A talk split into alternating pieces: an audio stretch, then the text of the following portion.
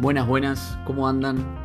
Estoy retomando nuevamente los podcasts que realizo eh, en este espacio porque de mi vuelta de Perú vi que hay mucha, mucha controversia respecto a la aprobación por parte de la Cámara de Diputados y Senadores de lo que es el presupuesto nacional del próximo año. Básicamente, y con todo el sentido del mundo, dicho presupuesto ha sido rechazado por parte de cierta cantidad de diputados debido a que el índice inflacionario que está proyectando dicho presupuesto es bastante irrealista a lo que la realidad está eh, determinando, por así decirlo. ¿no?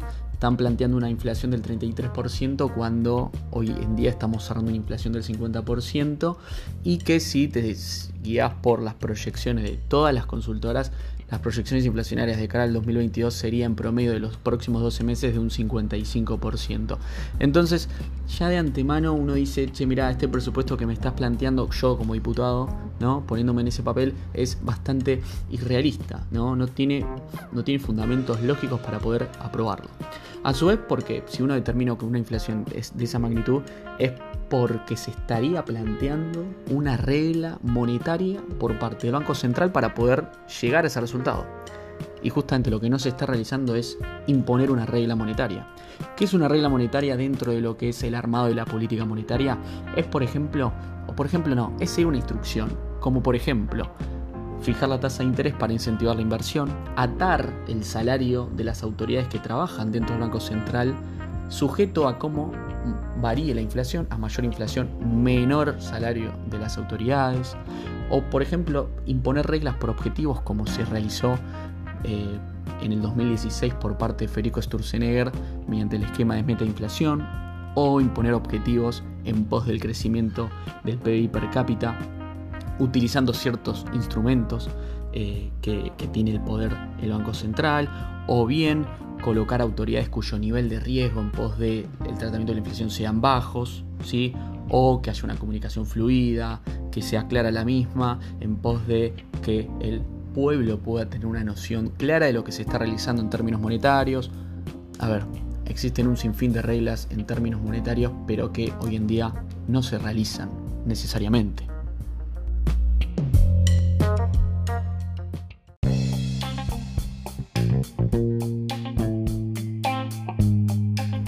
Esto como, digamos, la primera pata de lo que uno dice, che, yo diputado no te lo apruebo porque mira, me estás planteando un dato inflacionario que no corresponde con lo que se va a ver en la realidad.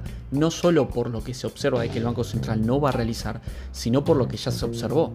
Bien, porque en 2021 se previó una inflación del 29% y estamos a niveles del 50%.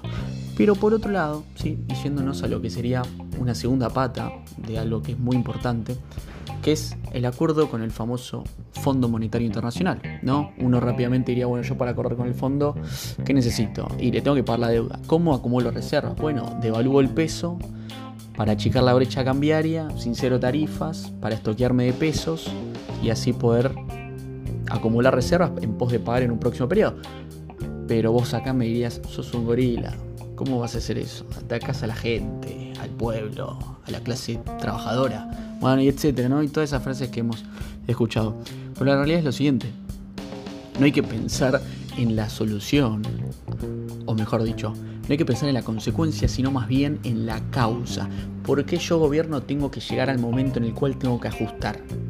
Si yo tengo que ajustar es porque en algún momento previo algo mal se realizó.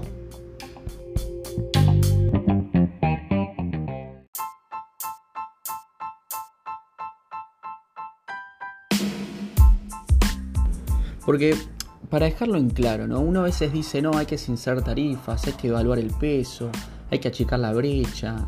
Y un sinfín de cosas que uno del otro lado dice, sos un hijo de puta. ¿Por qué decís eso? ¿Querés ir en contra de la pyme? ¿Querés ir en contra del trabajador del asalariado? Y todo, toda, esa, toda esa bandera zurda que hay detrás, ¿no? Pero, pero planteémoslo de, de la otra manera. ¿Qué sucede si yo no si yo distorsiono las tarifas, si yo no sincero el tipo de cambio, pasa lo siguiente. Una inflación reinante como la que tenemos hoy en día. Una empresa energética que se provee del beneficio de proveer un servicio a un precio determinado. Si ese precio está atado, porque la tarifa no está sincerada, y dada la inflación reinante, yo como empresa que provee un bien voy a disminuir el bien que estoy proveyendo. Porque es lógico, si yo vendo una cantidad a un precio y ese precio me cae, la cantidad que voy a llevar al mercado va a caer también. ¿sí? Y esto básicamente es lo que genera la escasez en cualquier mercado en particular donde se fije un precio. En este caso el de las tarifas, pero si vos fijas los precios en un supermercado de, un, de no sé, del ketchup, si vos fijas ese precio, el, ketchup a largo, a, mediano plazo va a tender a desaparecer porque el productor va a dejar de llevar cantidades porque va a querer salir de ese mercado. ¿sí? Esto sesga totalmente a la economía. Entonces, una tarifa no sincerada, atrasada, hace que la cantidad que la gente pueda recibir de la misma sea a, medida que pasa el tiempo cada vez menor.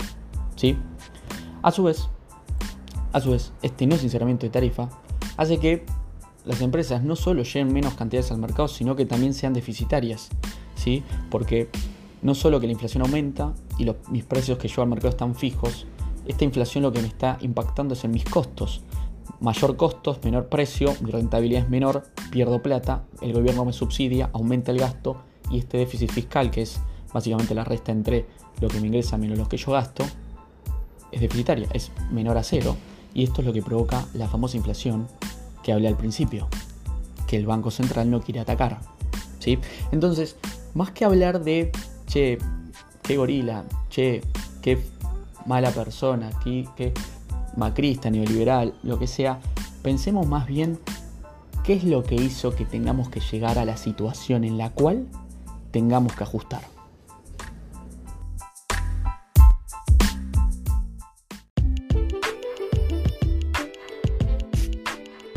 Y por último, porque mi intención no es hacerlo largo a este, a este podcast, em, es, hacer una reflexión personal de lo que dijo la semana pasada la persona que ocupa el cargo de vicepresidenta de la Nación.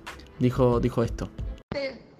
Compañeros, compañeras, que se habla mucho de la famosa restricción externa, que a la Argentina le faltan dólares. No, no, no.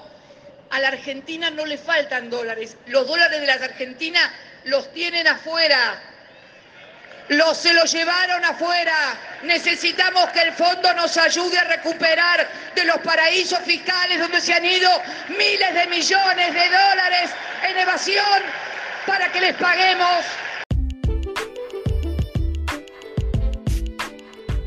Bueno, en este sentido, ¿no? Y, en lo que acabamos de escuchar, eh, habría que hacer un, un poquito de, pensamiento respecto a lo que es la propiedad privada. ¿no? Básicamente lo que están diciendo es confiscar todos los ahorros de todas las personas porque con eso vamos a pagar lo que se debe en el exterior. Totalmente errado, errado totalmente. Y porque sin concepto de propiedad privada no hay nación, no hay país, no hay nada que pueda ser, que, que pueda encontrarse en vías de desarrollo. Porque ¿quién confiaría en ese territorio o no?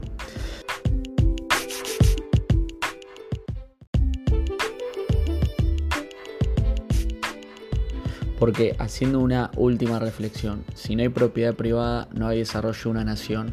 Y a su vez, y en base a lo que plantea la vicepresidenta, si esos dólares que están en el exterior y que son parte de los argentinos se encuentran fuera de nuestro territorio, es claramente por algo que el Estado ha hecho en algún momento de estos últimos años que ha causado que el argentino promedio retire los fondos del país. No es en vano que el argentino retire su dinero y lo lleve a otra nación. No es gratuito tampoco. Por algo sucede y ese suceso lo otorga el propio Estado con su accionar. Muchas gracias por escucharme.